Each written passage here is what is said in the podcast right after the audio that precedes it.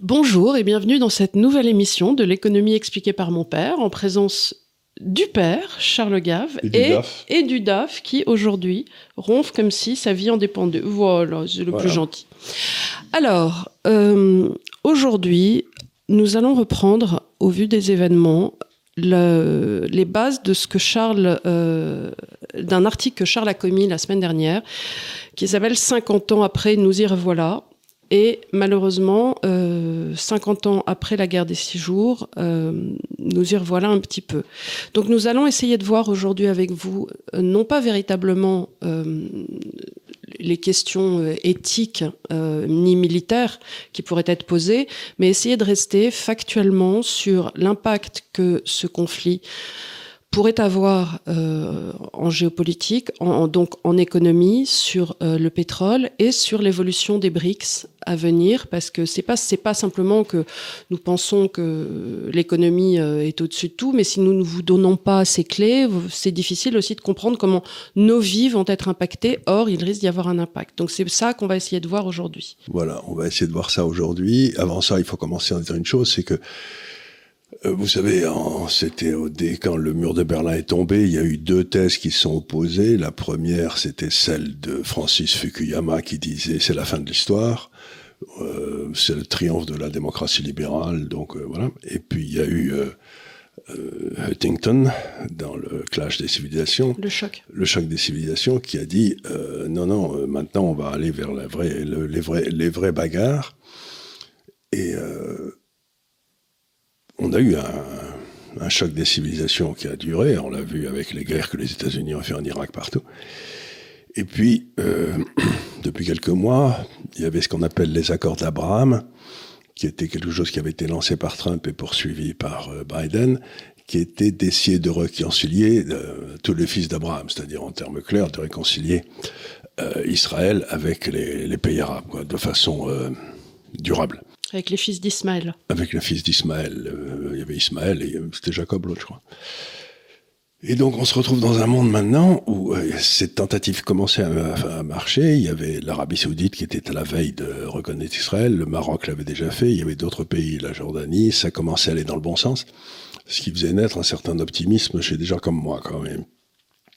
Et il est évident que ce qui s'est passé en, en Israël dans, dans, les dix derniers jours, là, c'est une tentative de faire échouer ces accords d'Abraham. C'est rien d'autre, euh, et pour que ça échoue, euh, bien entendu, il faut que ce soit abominable et que la réponse d'Israël soit abominable aussi. Donc et c'est un piège, bien entendu, un peu comme l'étaient les événements du, du, 9 septembre, là, du 11 septembre, où la réponse américaine a finalement amené, si je peux dire pendant un certain moment, à la victoire de Bin Laden. Quoi. C'était euh, parce que ils ont fait bêtise sur bêtise. Donc, euh, on se trouve dans une situation terrible où euh, des événements complètement inacceptables peuvent, amener à des conséquences complètement euh, désastreuses. J'en profite pour faire un petit aparté sur euh, ce que disent les évangiles, qui est euh, tendez la joue gauche.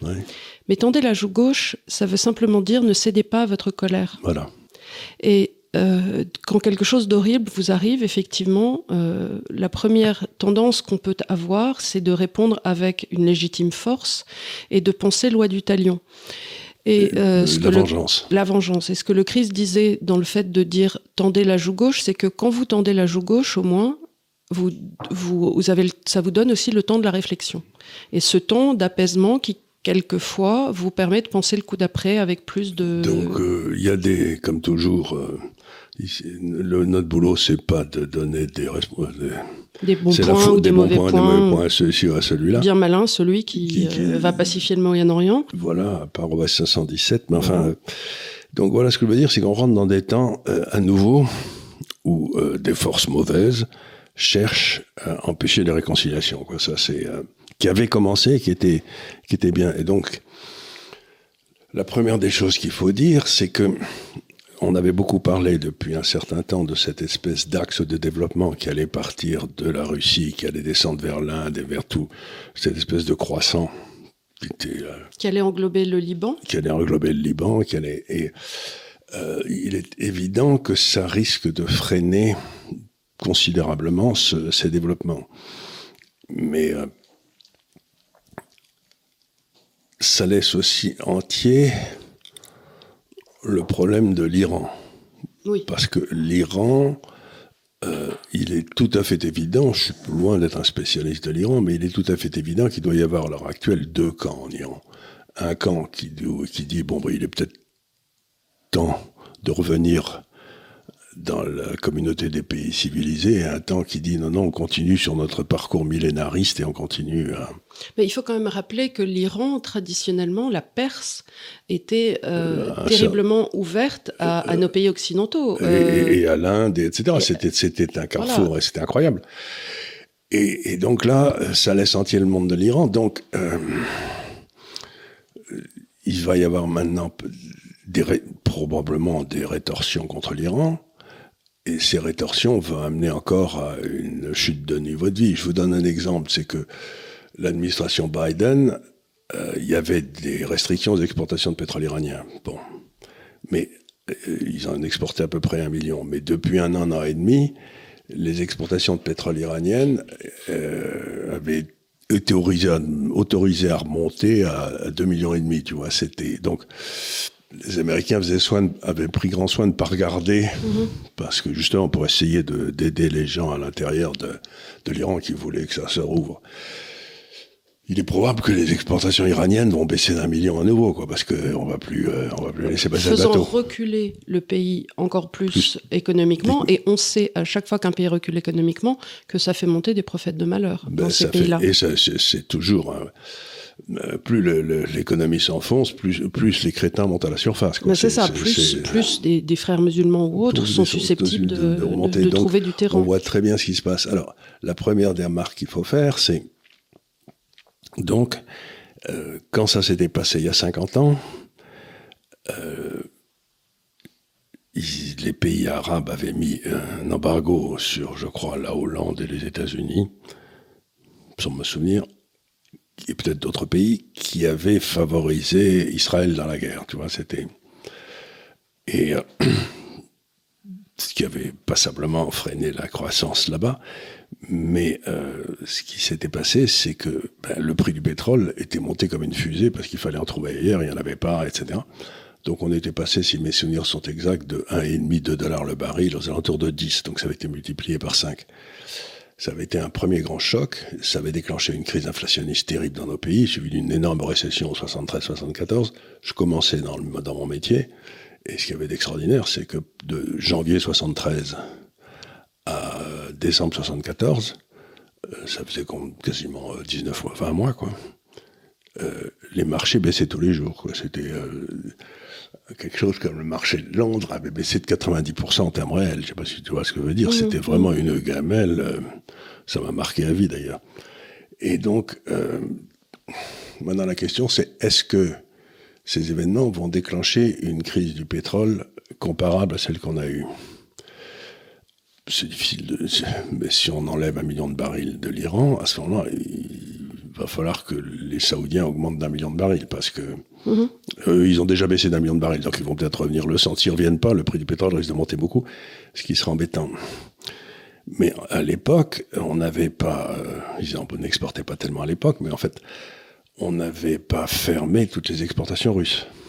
Oui, bah oui. on avait le gaz et on avait... Imaginez qu'il je sais pas pour une raison ou pour une autre que par exemple les Iraniens décident que puisque maintenant c'est permis, ils peuvent faire sauter des pipelines euh, et qu'ils fassent sauter des pipelines. Et à ce moment-là, bon, c'est pas plein, ils vont vers l'Europe. Hein, le problème, c'est que ce qu'il y a à craindre, c'est des initiatives de, crétins isolés aussi, qui décident eux-mêmes que ah bah tiens, on va faire sauter les pipelines en signe de, réprobation en contre Israël. En signe de soutien vis-à-vis de la Palestine. Voilà. Et boum. Euh, et boum, à ce moment-là, on se retrouve nous, euh, on n'a plus le pétrole russe, et si on peut pas avoir le pétrole du Moyen-Orient, euh, bah, c'est pas la Norvège qui va nous, nous chalandrer tout le monde. Un petit peu. En tout cas, c'est pas à Bruxelles qu'on va trouver du pétrole. On va trouver des gars qui font des papiers, mais assez peu qui font du pétrole. Quoi. Donc c'est une.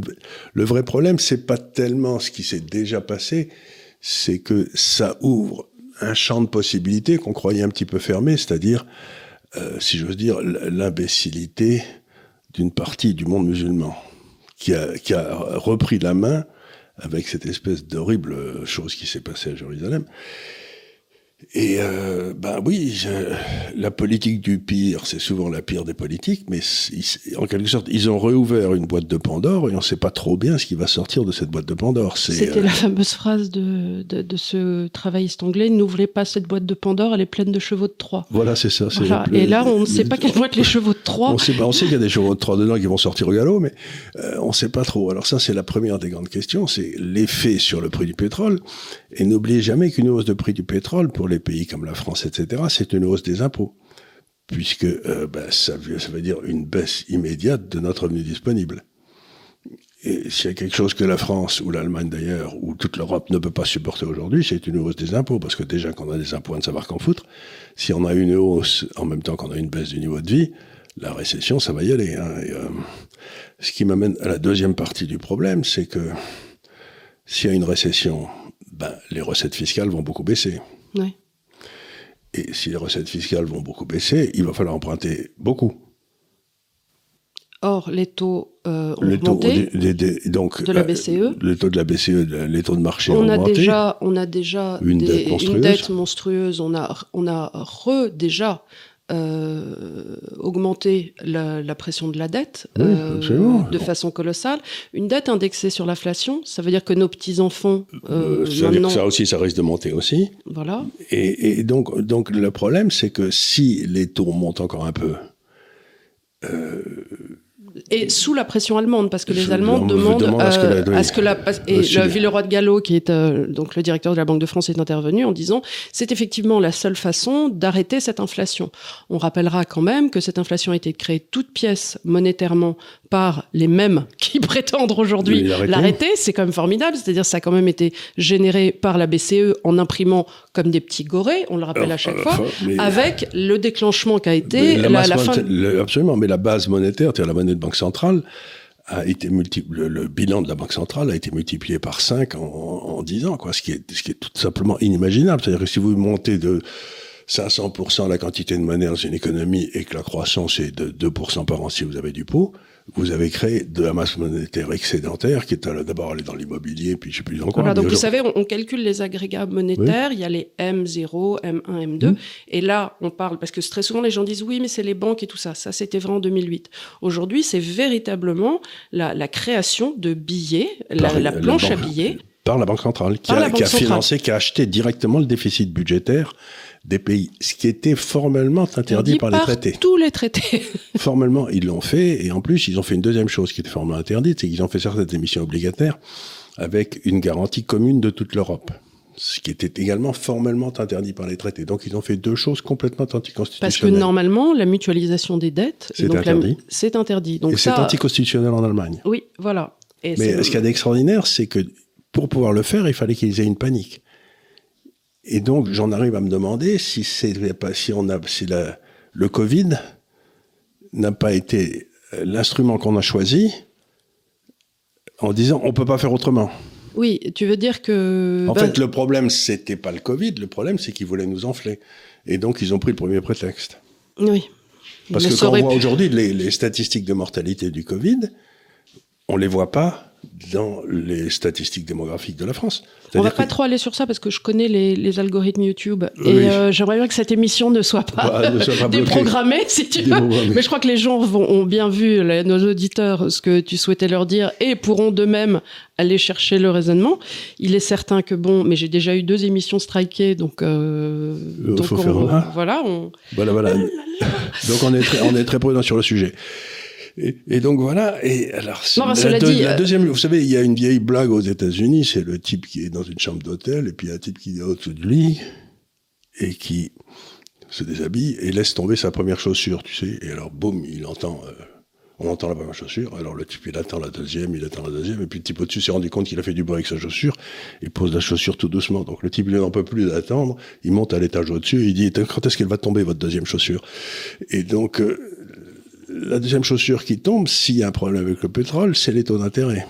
Mhm. Et si j'ose dire, si on était un, centipède, la, la, la, la- la chaussure suivante qui tombe, s'il y en avait mille, quoi, un mille pattes, mais euh, euh, s'il y en avait mille, ce serait sans doute euh, les déficits budgétaires, le niveau d'activité économique, la baisse du niveau de vie. Il y a, tous, il y a une espèce d'enclenchement qui commence à partir comme ça, qui est extrêmement difficile à arrêter.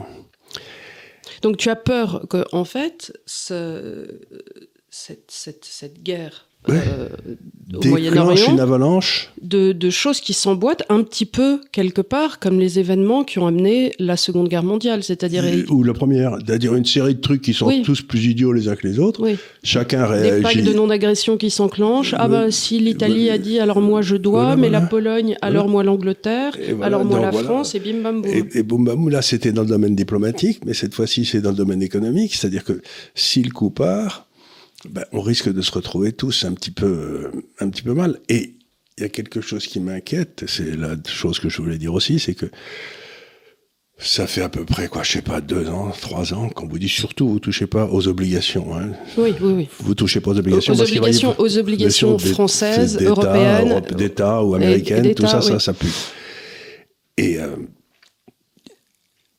vous avez eu un véritable carnage sur les obligations. Depuis euh, trois mois, c'est euh, depuis six mois, mais enfin, c'est absolument épouvantable. Euh, Et d'ailleurs, c'est terriblement passé sous silence. Alors, Maintenant, dans les journaux, ils commencent à parler. Ils commencent à parler du carnage qui a été le marché obligataire, depuis, quelques, bah, mois. depuis quelques mois, depuis avant les vacances. Oui, oui.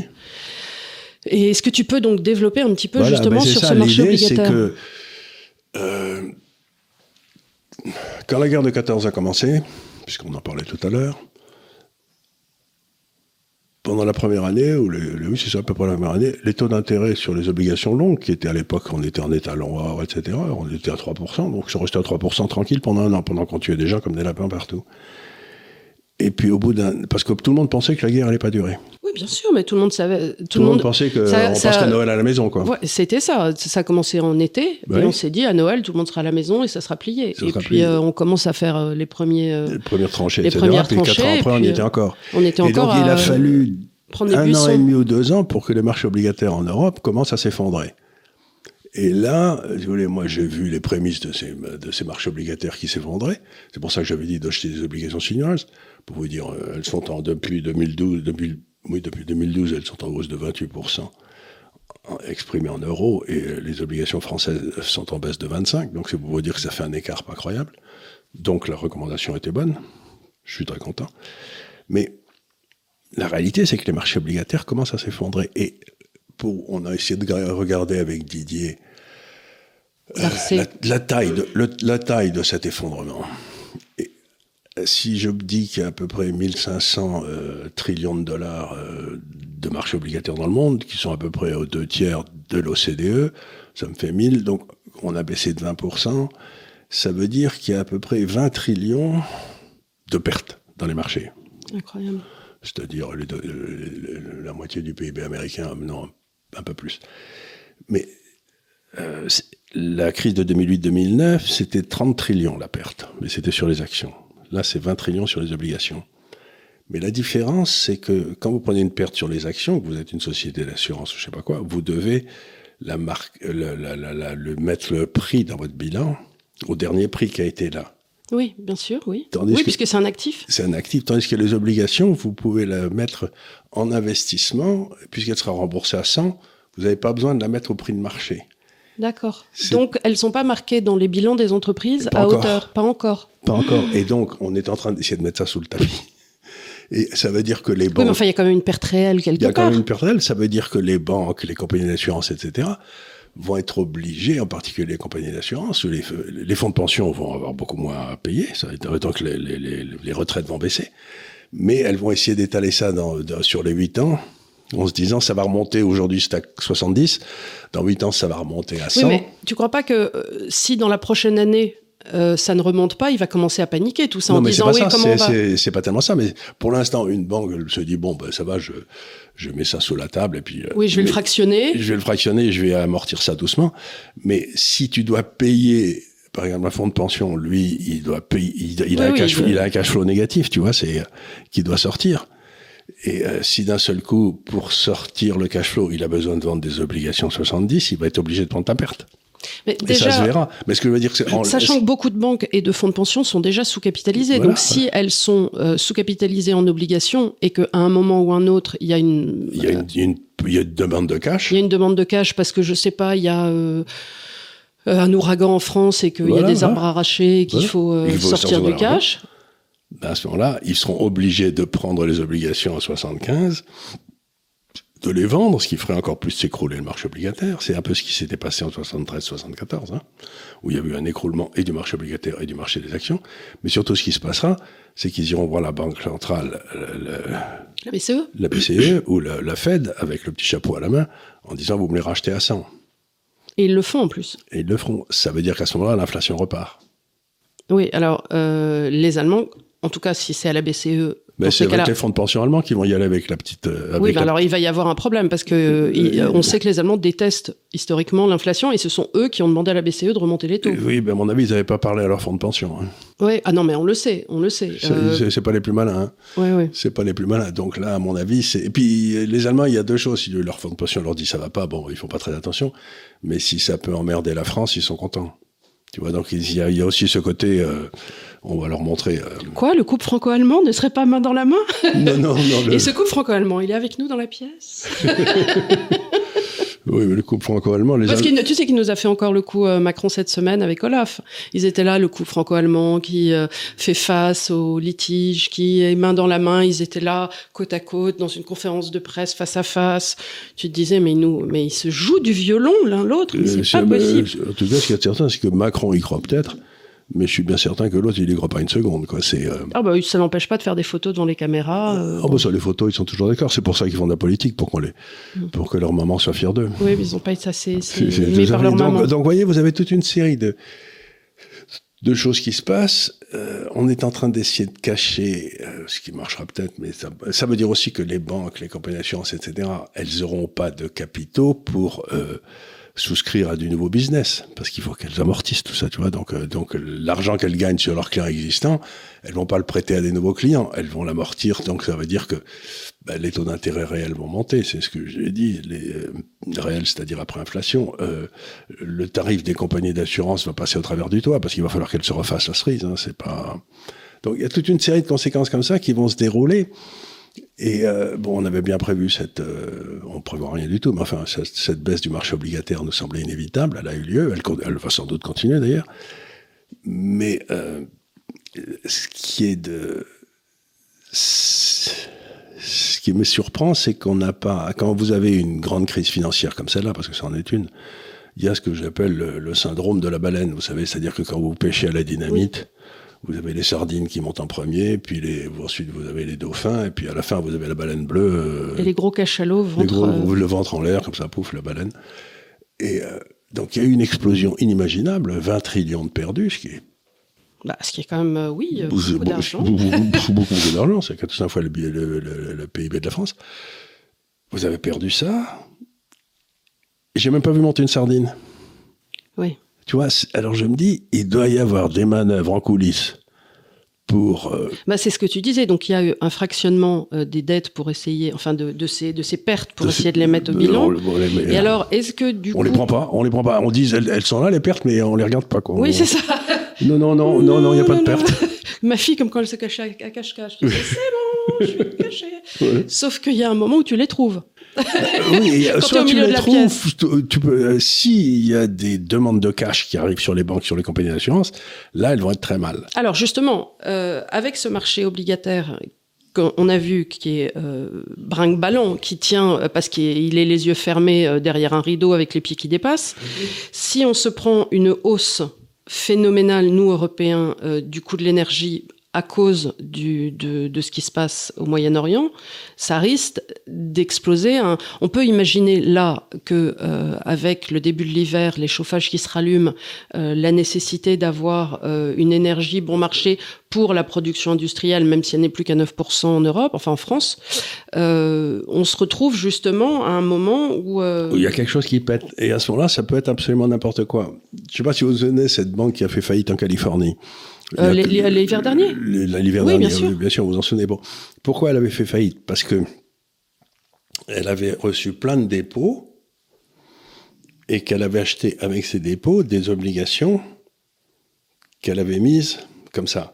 Et puis, quand les taux d'intérêt ont commencé à monter, les gens qui avaient mis des dépôts ont dit, dites donc, vous me donnez du 0% sur mes dépôts, mmh, mmh. et le fonds de trésorerie euh, de la banque d'à côté me donne du 5% ou du 4%, donc je retire mon fric. Et donc, ils se sont retrouvés complètement coincés parce que les argents qu'ils avaient eu en obligation, il avait déjà baissé de 20%, donc ils pouvaient pas le vendre. S'ils le vendaient, ils prenaient une perte, ils n'avaient pas les capitaux pour prendre la perte, mais ils n'avaient pas le cash pour payer le gars qui voulait sortir de ses dépôts. Mmh. Donc tu es bien obligé de liquider tes obligations vaille que vaille. Hein, la, banque a, la banque a sauté en fait. Mhm. Elle a été rachetée par mhm. JP Morgan. Euh, et c'est ça le risque aussi.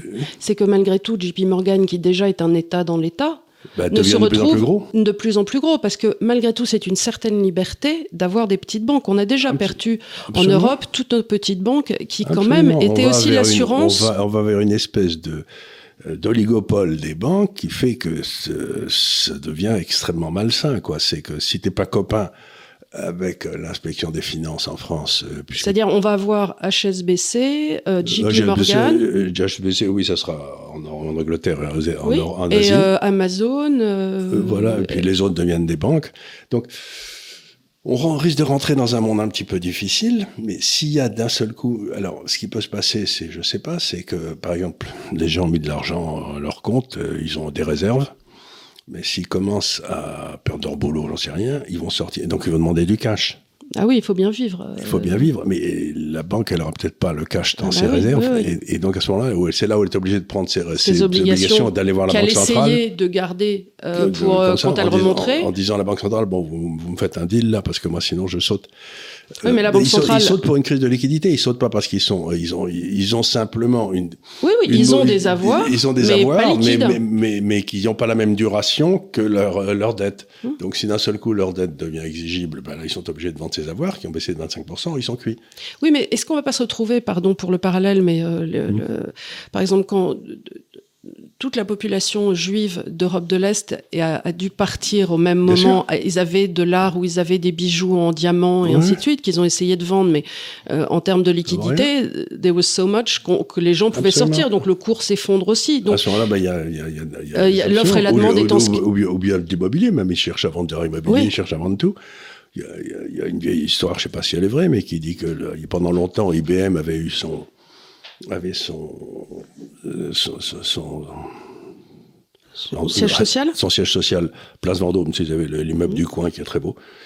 Près de quartier. Euh, près de, Voilà, très superbe. Et l'idée, la, légende voulait que c'était un pauvre gars qui en 1940 était justement un juif qui essayait de se barrer quand les Allemands sont arrivés et qui leur a vendu pour pas cher.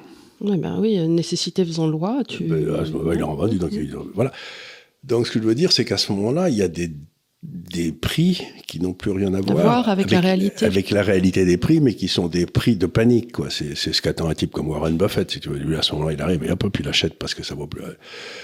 Donc, la probabilité que ça se passe, mais comme...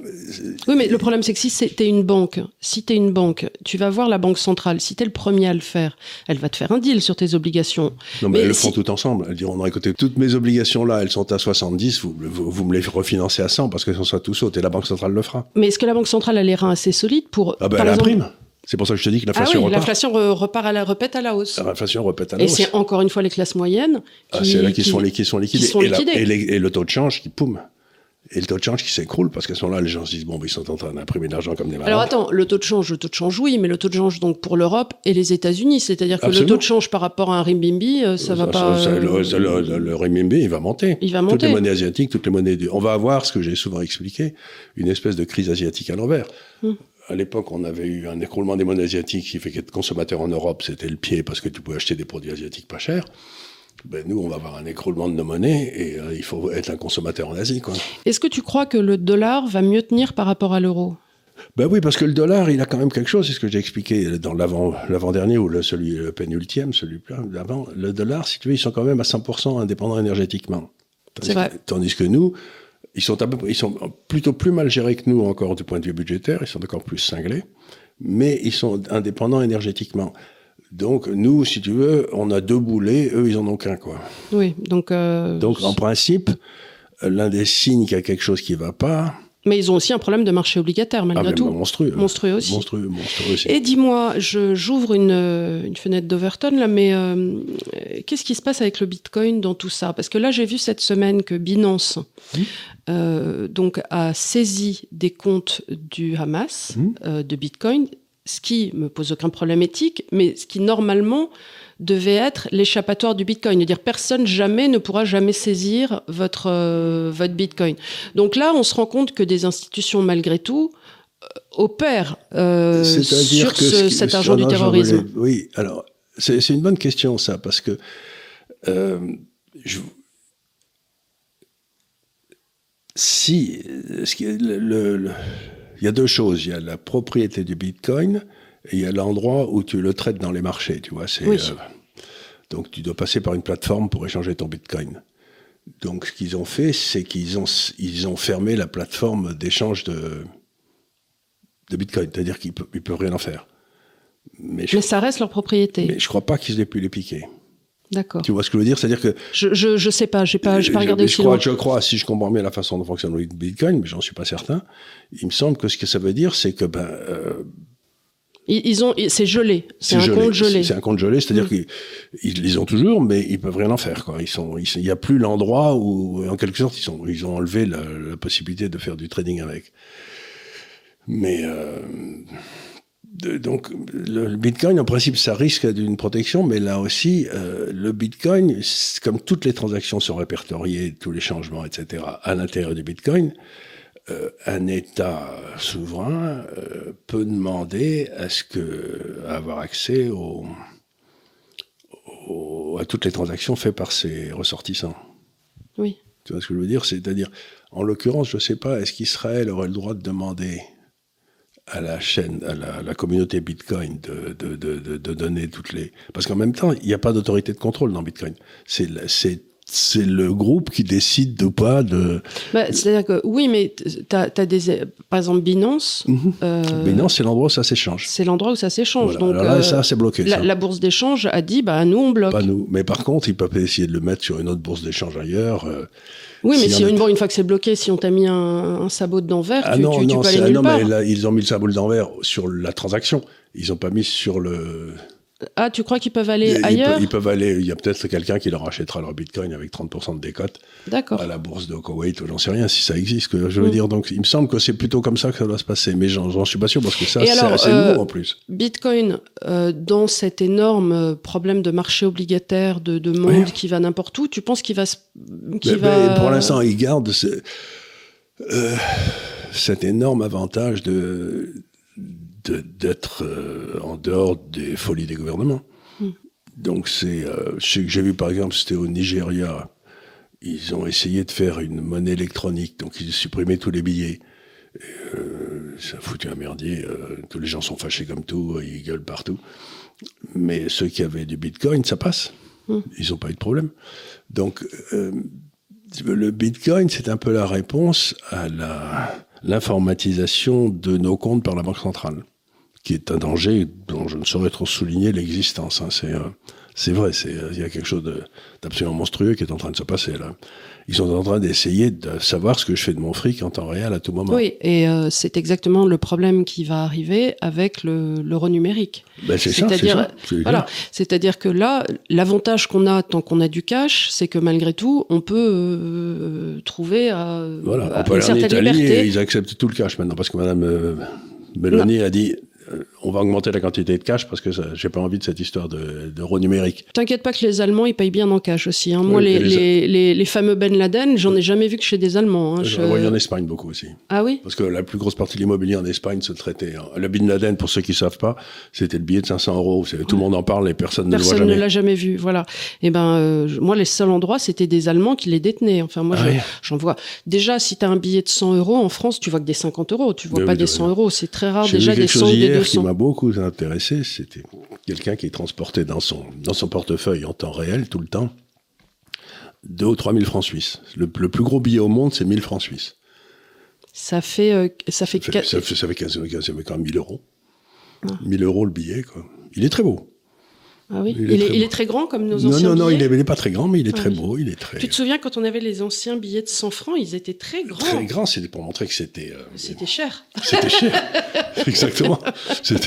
Tu, tu, dépliais le billet. Euh, oui, tu pouvais le plier. Voilà. Tenez, je vous en donne un quart. ça, c'était quand c'était les bons porteurs. Oui, Avec les petits carrés que tu découpais. Ah, ça, c'est le dividende à la fin. oui, j'en ai là. J'ai des Manu France là-haut. Ben avec les petits coins que tu peux découper. Alors, dis-moi, je vais revenir un petit peu. Euh, je fais, refais un saut en arrière sur parce qu'on n'a on n'a pas euh, on n'a pas vraiment développé, mais tu avais parlé avec Léonard. Ça y est, j'ai réoublié le nom de la communauté euh, de tout à l'heure en Iran. Les, les, Aziris. Les Aziris. Ah, je sais pas pourquoi je veux dire les Yéménites à chaque fois. Les non, les Yéménites, c'est ailleurs. c'est au sud de l'Arabie Saoudite. Les, les Aziris, c'est des Turcs qui vivent depuis toujours à la frontière entre la Turquie, l'Arménie et l'Iran. Voilà. Alors la question que je pose avec ça, c'est le rôle de la Turquie dans ce redéploiement des Et le rôle de l'Iran, parce que les Aziris, je crois qu'ils font, je ne suis pas tout à fait certain, mais 30 ou 40% de la population iranienne. Et euh, tout ce qui les amuse, ces histoires de... Et ce sont... Je ne crois pas que ce soit des chiites. Ils doivent être des sunnites. Ils doivent être des sunnites comme, comme les Turcs. Et donc les histoires de d'aller emmerder Israël, euh, ça doit pas les. c'est pas numéro un sur leur. C'est pas sur, numéro sur leur liste. Ils doivent être commerçants comme très souvent. Et donc la question c'est, euh, vous avez vu que l'Azerbaïdjan qui s'est payé une partie de une partie de l'Arménie là, Bon, on n'a pas trop dit grand-chose parce qu'il y a beaucoup de gaz qui arrivent de là. De, la, bah, on a essayé de dire des choses, on a essayé de dire... On a dit, on a euh, dit, mais euh, comme, comme je ne sais plus quel ministre des Affaires de Mitterrand, des Affaires étrangères, quand la, la Russie avait envahi la Pologne ou je sais plus quoi, il avait dit, bien entendu, nous ne ferons rien, quoi, tu vois. Donc on cause, on cause, mais euh, c'est des paroles de Merval, quoi. Donc on n'a rien fait, en fait. On a laissé ce territoire tomber. Bon. Mais alors, du coup, l'Azerbaïdjan, c'est des Aziris. Oui. Et donc, il y a une grosse partie d'Azirie aussi, euh, de l'autre côté de la frontière, en Iran. Et d'ici à vouloir faire une grande Azirie. Il n'y a qu'un pas. Il n'y a qu'un pas, qui pourrait ensuite se rejoindre à la Turquie, qui ferait vraiment une grande Turquie. Puis ensuite, on, on développe toutes ces tribus turques qui vont jusque, presque jusqu'à la Chine.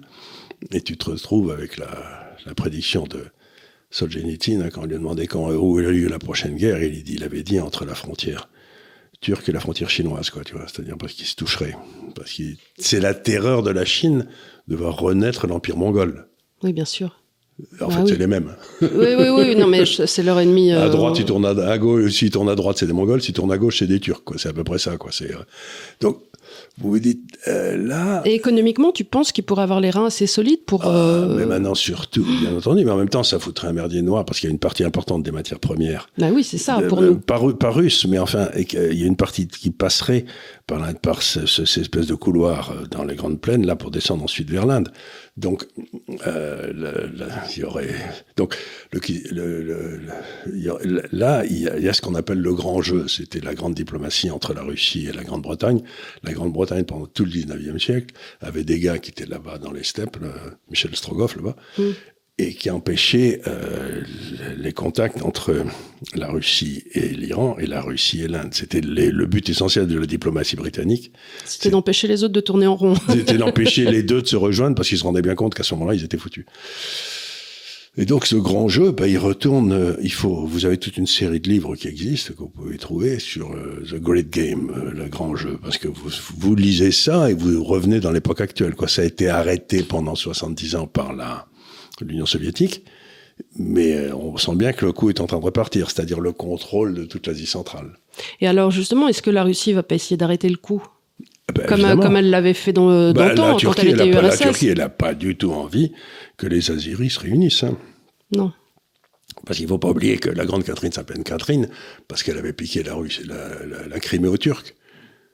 Euh, bon, maintenant, maintenant, on dit que c'est ukrainien, mais en fait, euh, la, question, la question se pose, oui.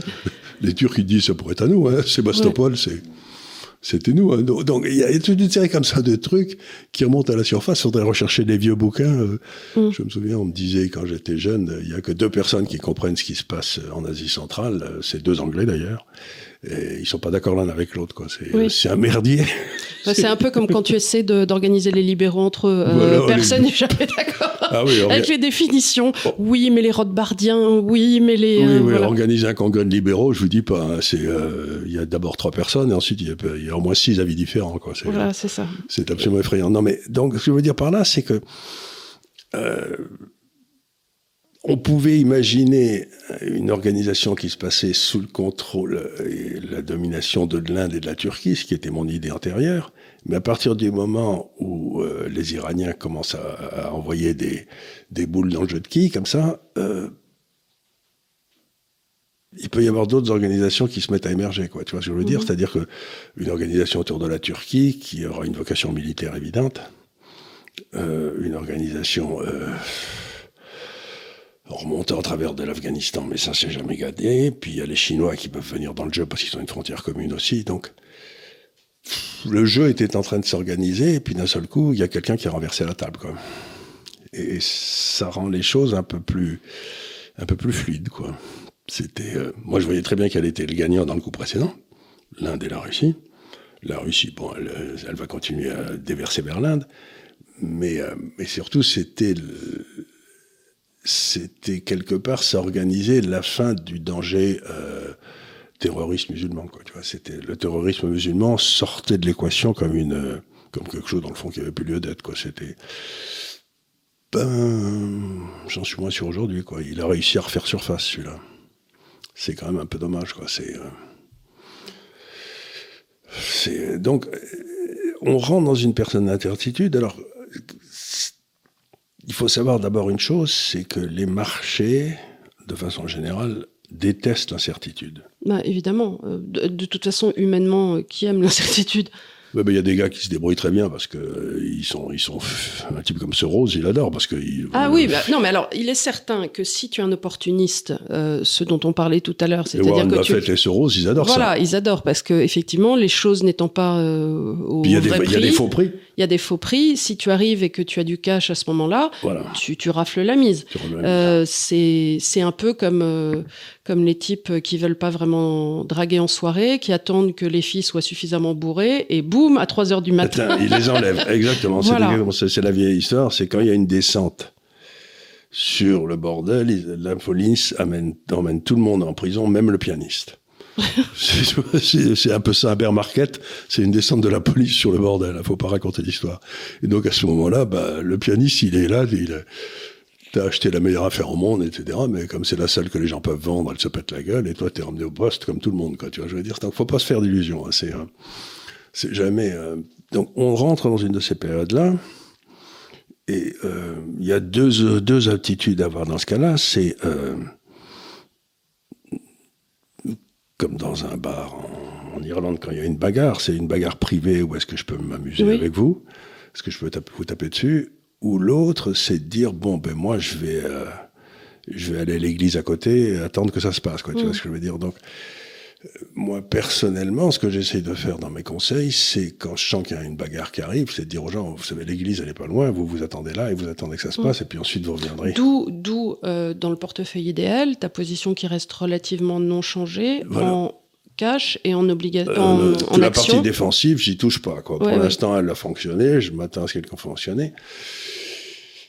Et alors, bon, bah, ça, on va voir. La partie offensive, bah, je me suis amusé à le faire uniquement avec des actions françaises, mais dans le fond, il n'y a pas de raison. Pour ceux qui veulent vraiment, euh, qui connaissent quelque chose, qu'ils peuvent aller. Il y a des actions japonaises qui sont pas chères du tout. Il y a des trucs partout.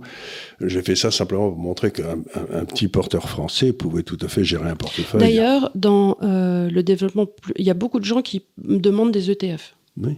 Donc, si tu veux euh, regarder euh, pour les Si on peut regarder les ETF, oui, mais le problème des ETF, c'est qu'ils suivent les indices officiels. Alors, moi, je mm. dis euh, que les indices officiels, c'est très dangereux parce que c'est là, ça tient de l'indexation et l'indexation serait très dangereux. Non, il faut. mais je peux pas non plus, vous savez, pour des raisons évidentes de. Oui, de, de réglementation de, réglementation de marché. je peux pas vous recommander 10 valeurs ailleurs parce que ce serait des recommandations d'achat. Donc, euh, et j'ai pas le droit. Oui, oui, oui. Donc il faut, il faut, il faut tâtonner. Il faut tâtonner. et on peut pas vous donner... les 10, les 10, elles sont parfaitement raisonnables. Elles tiennent le coup, elles sont. Euh, il est d'accord. Il est d'accord, il est d'accord. Bruyamment d'accord. Donc voilà ce que je veux dire, c'est-à-dire que euh, je me disais, bon, ben maintenant, avec ce qui est en train de se développer, il va falloir peut-être plonger, vendre peut-être des obligations, vendre de l'or et aller acheter des actions indiennes ou je sais pas quoi, ou Air Liquide. Mais euh, compte tenu de ce qui se passe, euh, peut-être il faut rester assis sur son derrière et sans rien faire. Quoi. C'est, euh, c'est ce que dit Warren Buffett. Il dit dans ma vie, j'ai gagné, gagné beaucoup plus d'argent en restant assis sans rien faire qu'en prenant des décisions. Quoi. C'est-à-dire que si le portefeuille est bien, on a envie de faire quelque chose parce que ça bouge beaucoup, tu vois. Oui, et puis surtout dans des situations comme ça de peur, tu te dis oh là là, faut que je me protège, faut que je me protège. Mais si vous vous protégez, vous vendez ces actions, vous mettez quoi en euros? Oui, ça. Donc ça paraît pas une bonne idée. En obligation française. Oui. Je veux dire, c'est que la protection aujourd'hui, c'est ça toute l'astuce des gens qui nous gouvernent, c'est qu'ils ont détruit nos protections. Mm-hmm. Donc on peut plus gérer comme un bon père de famille. C'est-à-dire qu'aujourd'hui, je dis aux gens, bon, ben, vous mettez, si c'était les taux étaient normaux, si on avait une situation budgétaire normale, je dis aux gens, vous, vous mettez en obligation française ou allemande et vous attendez que ça passe. Bah, du reste, dans l'absolu, acheter de l'or, dans un système euh, qui fonctionnerait est complètement idiot, puisque l'or ne donne pas du dividende. Donc, euh, Complètement idiot. Mais, euh, mais quand ils, tout, tout quand ils ont attaqué les valeurs refuges, ben, il faut bien que je dise aux gens, ben, voilà, il n'y a pas d'autre solution. Et c'est ça toute la difficulté à l'heure actuelle, c'est que est dangereux ce qui, dans la science financière habituelle, est considéré par les gens comme pas dangereux. Quand, quand, j'étais encore au Crédit du Nord, il m'avait dit, Monsieur Gave, venez faire un test pour savoir quel genre d'investisseur vous êtes. Alors, j'étais allé, bon garçon. Et donc, il m'avait fait remplir des, des, trucs au risque. Et le placement le moins risqué, donc leur placement de 1 à 10, comme ça, celui qui était pour celui qui voulait pas prendre de risque, c'était les obligations françaises. Oui, donc tu as rigolé. Non, j'ai rien dit, j'ai dit non, moi je ne m'achète que des actions là-haut. Mais euh, ça voulait dire que, ça veut dire que dans toutes les banques aujourd'hui, vous arrivez, vous allez voir votre caissier, vous dites Oh là là, j'ai la trouille, qu'est-ce que je dois faire? Hop, on se met en obligation d'État française. Ça, monsieur, c'est du certain. C'est du certain. Donc, mmh. acheter des emprunts russes. Acheter des emprunts russes en 1916, c'est une bonne idée. Ça, vous savez, la Russie, c'est solide. Euh, non, il n'avait pas un rond. Mon, pas mon grand-père, mais mon grand-oncle. Ton grand-oncle. Mon grand-oncle. Parce que mon grand-père, il n'avait pas un rond de papier. Dans la famille, pendant des, avoir, comme disait ma mère, on, ne parle jamais d'argent dans la famille parce qu'on on parle pas de cordes dans la maison d'un pendu, quoi. Donc, euh, on n'en avait pas. effectivement, ton papa était militaire, euh, euh, ça, ça serait si on faisait d'argent. Son père était fonctionnaire, etc. oui, non, l'argent, c'était quelque chose.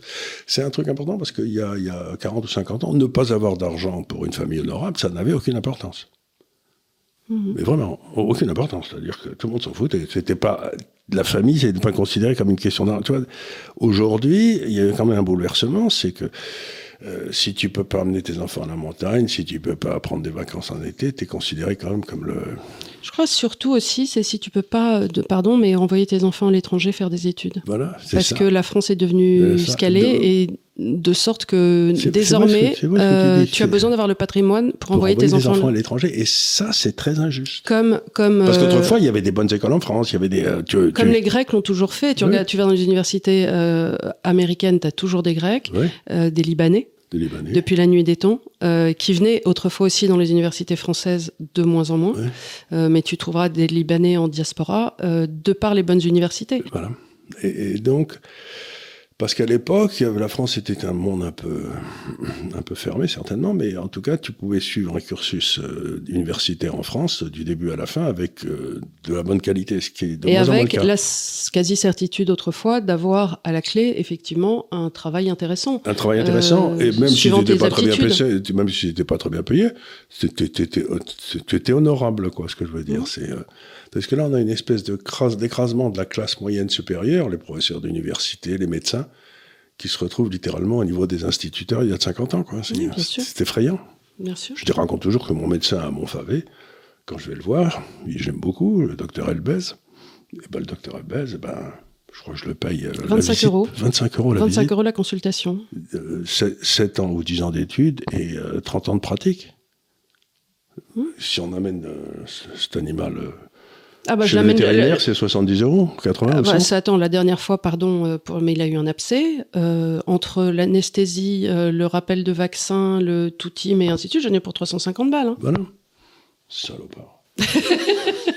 non, mais c'est pas je grave. Me mon compte, je me fais soigner pour 25 et lui, il se fait soigner pour 350. On voit qui Non, est, la- la- on la- voit qui est aimé dans cette non, non, la veto a été formidable. Elle l'a pris à l'heure du déjeuner parce qu'il souffrait beaucoup et elle l'a incisé, ainsi Euh, suite non, et tout. mais, Mais... euh, je suis sûr que le médecin aurait fait pareil si j'avais été malade, mais. euh, Oui. non, Enfin, je sais dire, pas, je sais pas s'il aurait traité la psyanale de un la même façon, mais bon. Pas normal dans notre société, c'est que les médecins on les paye 25 et, le veto on le paye 100 quoi. C'est Oui, mais non, mais c'est- idiot. euh, alors l'histoire est de dire qu'on a la meilleure médecine au monde et que. Et je et parle pas que- des vétérinaires, on a les meilleurs vétérinaires. Tu vas voir comment ils profitent, lui. mais non, mais ce que je veux dire par là, c'est qu'on a eu une tentative depuis 40 ou 50 ans de faire s'écrouler, pour des raisons euh, d'égalité, cette classe supérieure qui faisait la force de la France, qui était son épine dorsale, et de, de la faire baisser son niveau de vie de façon extraordinaire. Et Je l'ai vu partout. Ouais. Je l'ai vu partout. C'est euh, c'est pas acceptable. Et, et du coup, maintenant, ils se retrouvent sans épargne, avec des salaires médiocres, et en effet, des perspectives en France qui permettent pas à leurs enfants de, Non, de, de, bah, de se projeter. de se projeter. Ce qui fait que, bah, c'est toujours ce que tu dis, euh, on exporte des bacs plus 10 et on, a- on importe des bacs moins 10. Des bacs moins 10, c'est euh, qui, alors, on nous laisse importer, c'est ce que fait la gauche de façon criminelle, malgré tout, ça va être le moment identitaire, mais quand même, allons-y, euh, des, des, des personnes, parce que simplement, comme on a bloqué le, le, le prix du travail, on se retrouve à importer des personnes qu'on laisse dormir dans des conditions horribles sur le sol, dans des restaurants, sur la canne bière, ainsi de suite, pour faire les petites mains, parce que effectivement les gens ne trouvent pas dans le, dans, mais pourquoi ils ne trouvent pas? Parce que les salaires sont pas à hauteur de ce qu'ils devraient être pour la quantité de travail. donc- on, on se retrouve à exploiter d'une façon moderne avec une immigration qui, euh, et bah, pour qui, des boulots coup, qui n'ont aucune valeur ajoutée. pour des boulots qui n'ont aucune valeur ajoutée et aucune marge de progression. Non. Donc euh, c'est c'est pas une solution mais non il plus s'est de. passé quelque chose de plus grave encore dans l'enseignement. Vous savez que je suis très sensible, mais qui m'a beaucoup frappé. C'est que autrefois l'enseignement c'était des gens éminents, enfin qui, qui transmettaient un savoir qui s'était enrichi au travers des siècles à la génération suivante pour qu'ils puissent continuer à progresser. Et dans les 40 dernières années, un peu dans tous nos pays, en Angleterre, aux États-Unis, en France, l'enseignement est devenu un outil de critique de la société dont il est issu. Alors Ça non, y a eu c'est- un vrai, un vrai renversement des valeurs, c'est-à-dire que le rôle de l'enseignement, c'est plus de transmettre ce que les anciens avaient découvert, mais c'est de critiquer ce que les anciens avaient découvert, avec dans l'idée qu'on allait faire quelque chose de complètement différent. non seulement de la ça, folie. mais tu n'as plus le droit de dire ce que tu vois. Non, Tu n'as plus le droit de dire le vrai. le vrai, le vrai. Enfin, le, le truc, ça marche pas, votre truc. Non, mais quand tu dis, non mais attendez, regardez, ça, ça, c'est, ah bah non, Euh, tu, tu ne peux plus dire, Oui. tu ne peux plus dire. C'est une phrase de Bernanos qui est terrible. Il dit, euh, vous savez que j'aime bien Bernanos aussi. Il a une phrase qui est terrible. Il dit le l'homme dangereux dans, la- dans les années, dans les, la- les périodes futures, c'est celui qui essaiera d'être honnête intellectuellement. Et on y est. Et on y est. Et on y est. voit très bien, il y a des, tu, tu ne peux pas, euh, tu ne peux pas écouter Mélenchon sans te dire que je, je ne le tiens pas pour euh, idiot. Donc, euh, quand il parle du capitalisme, c'est des mensonges. Ils ne sont plus et honnêtes. il le sait qu'il ment. Et c'est exactement ce que disait aussi Ayn Rand. C'est dit la période actuelle est terrible parce qu'il y a des gens qui font le mal en sachant qu'ils font le mal. Et ça, c'est la. Si vous voulez, si vous faites le mal simplement parce que vous faites une erreur, bon, bah, c'est bien triste. Mais si vous faites le mal en sachant que vous faites le mal, c'est là où vous êtes vraiment diabolique. Mais si tu veux, c'est ce que j'ai eu un peu, pardon de revenir sur moi, mais avec cette histoire avec Mike Borowski. Le Oui. type sait très bien que je suis avocat de formation, il Oui. le sait, mais c'est pas grave, il part en aversion accusatoire et il fait le mal en faisant ça. Il fait le mal parce qu'il sait que il sait qu'il a fait une saloperie, et à la place de s'excuser en disant non, il t'en rend responsable. Et, et il fait une autre saloperie derrière. Oui. Et ça, c'est innommable. pas c'est innommable. pas acceptable. Mais ça, ça veut dire qu'il y a quelque chose qui est faussé, fond- faussé dans la façon dont les gens raisonnent. Un, un homme de droite, si je veux dire, si c'est ce qu'il prétend être, devrait être droit. Bah, oui, c'est. euh, mais on se rend compte, tu sais, on se rend compte, beaucoup de gens, en, en réalité, dans le milieu associatif, prétendent faire ça pour l'honneur ou faire ça pour, euh, pour la droiture morale et pour la Heureusement, pensée. il en reste quelques-uns, mais pas tant que ça. Mais pas tant que ça. Et beaucoup de gens font ça en réalité pour l'argent. Euh, dans le milieu associatif, dans le milieu politique, ils font ça pour l'argent, et c'est très déroutant quand, quand on les croise parce que euh, en réalité, le business model, pardon, c'est de c'est de vivre sur une manne qu'on a créée de petites de rente. de rente. Et beaucoup font ça, euh, même à des niveaux très hauts. Et, je trouve pas ça respectable. Non, tu as tout à fait raison. Mais on retrouve toujours la même chose, c'est-à-dire l'inversion des valeurs. Et cette inversion des valeurs nous a amené à la destruction de la monnaie. La destruction de la monnaie nous amène dans le merdier où on est aujourd'hui.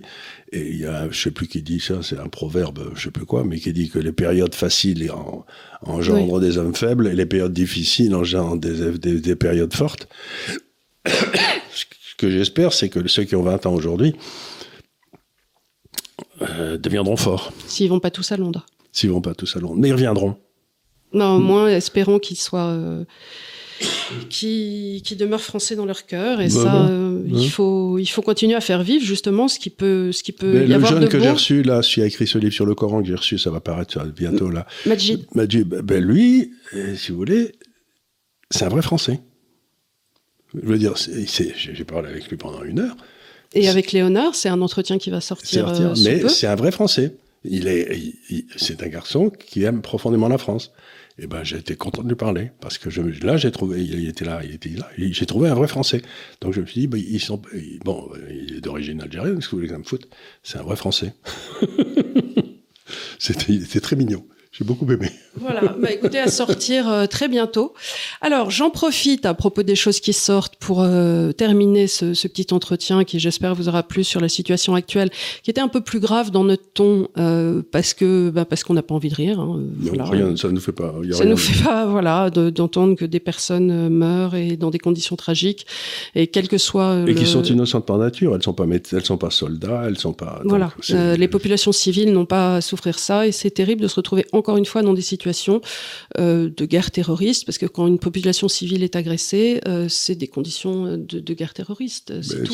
La population civile. Le terrorisme frappe des deux côtés, donc euh, tout le monde y perd. Tout le monde, voilà. Et, et c'est malheureux de s'en trouver là, et on espère que, ben voilà, on ne sait pas quoi espérer. Mais bref, dans la série des choses à espérer, en revanche, Charles, son livre arrive très bientôt. On va vous mettre à l'antenne le, le, la la, couverture du livre à sortir, euh, je crois bientôt en novembre. Il va, il va sortir dans les jours qui viennent. Là. Non, non, en novembre, en novembre. En novembre, Alors, je vais vous mettre dans la description en bas le lien pour la précommande aux éditions Pierre de Taillac. Donc, le livre sera euh, malgré tout moins cher. Je crois qu'il est à 14,90 à la place de 19. 19,99. Mais ça, c'est pour rigoler. C'est juste pour vous. Non, mais, donc, on fait un gros décote pour ceux qui le commanderont au départ. Voilà, en précommande. Et il y a eu déjà de très fortes précommandes. Donc, euh, Pierre de Taillac était très content. Et on continue. Euh, donc, vous, si vous avez envie de le prendre en précommande, n'hésitez pas. Je vous mets le lien dans la description. Vous économisez 5 euros quand même. C'est bien. Et je tiens à dire que tous les droits d'auteur de ce livre, dont j'espère qu'ils seront considérables grâce à vous, on ne faut pas rigoler, ils iront à l'Institut des libertés. Voilà. Je touche pas un rond. Donc en croquette. non, je rigole, je rigole. D'abord, on fera une grosse provision de croquettes. Non, mais c'est pour payer ces émissions, c'est pour payer nos émissions. En gros, tout, tout. Voilà, c'est ça. Donc, ça on a des, on a des petits frais, on essaye de tenir la, la barque avec peu de, peu de démence, mais tout cet argent ira à l'Institut des libertés, comme d'ailleurs j'ai donné tous mes droits pour tous les autres livres précédents à l'Institut des libertés aussi. L'idée, c'est que euh, comme le disent euh, des amis à moi qui sont d'origine musulmane aussi, euh, dans les suaires, il n'y a pas de poche. C'est pas la peine de mourir le plus riche du cimetière, si vous voulez. Il y a longtemps que ça m'est égal, quoi. Donc, donc je fais ça parce que j'espère que l'Institut des libertés, si on y arrive, pourra peut-être se développer et devenir quelque chose de plus en plus euh, prégnant sur le marché français, où la concurrence est faible. faut dire les choses telles qu'elles sont. Voilà. Écoutez, merci beaucoup encore une fois de nous avoir suivis. Euh, n'hésitez pas à les voir dans les commentaires. Pensez à mettre un pouce. Pensez à nous suivre sur les réseaux sociaux. Pensez à acheter le livre. Parlez-en autour de vous. Et puis, euh, on vous dit à la semaine prochaine, on espère. Alors, la semaine prochaine, je pense, on fera la, la fameuse question-réponse parce que cette semaine, les événements ont fait que j'ai préféré ah traiter de l'actualité. Il fallait parler de ça. Et j'imagine que tu vas le traiter cet après-midi avec Léonard aussi. Oui, bien sûr. Voilà, euh, Ruby à Torbi. Et nous, on vous dit donc euh, la semaine prochaine, on espère, sous des cieux un peu plus cléments. Oui. Oui, en tout cas, euh, ça continue. Ça continue. ça continue. Enfin, en tout cas, nous, on continue. Merci beaucoup de nous avoir suivis. Au Merci. revoir.